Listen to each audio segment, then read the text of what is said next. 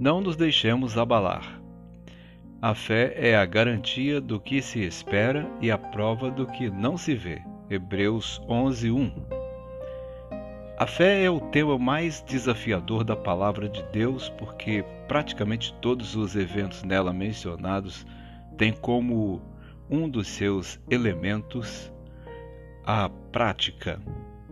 Em Hebreus há uma narrativa histórica chamada de Galeria dos Heróis da Fé, que menciona homens e mulheres que enfrentaram perigos e desafios movidos pela fé em uma promessa divina feita a eles ou elas.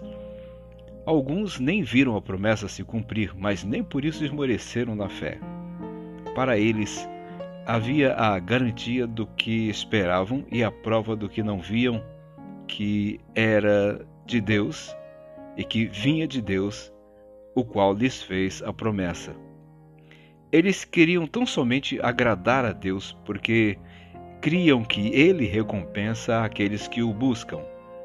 Movidos pela fé, esses heróis abençoaram seus filhos, perseveraram em seus caminhos, enfrentaram perigos e perseguições sem vacilar correram a corrida que lhes foi proposta sem desviar os olhos de Cristo, autor e o consumador de sua fé, e com a esperança da alegria que lhes estava proposta para adiante, que é assentar-se junto ao trono de Deus.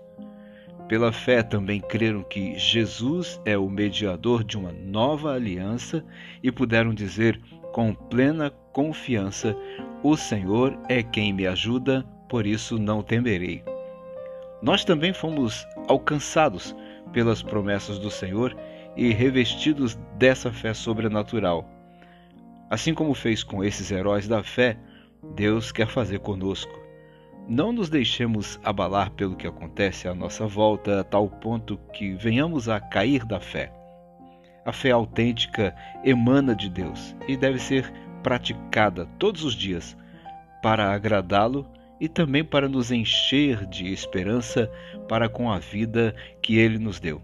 Sejamos gratos e dessa forma adoremos ao Senhor com temor e reverência.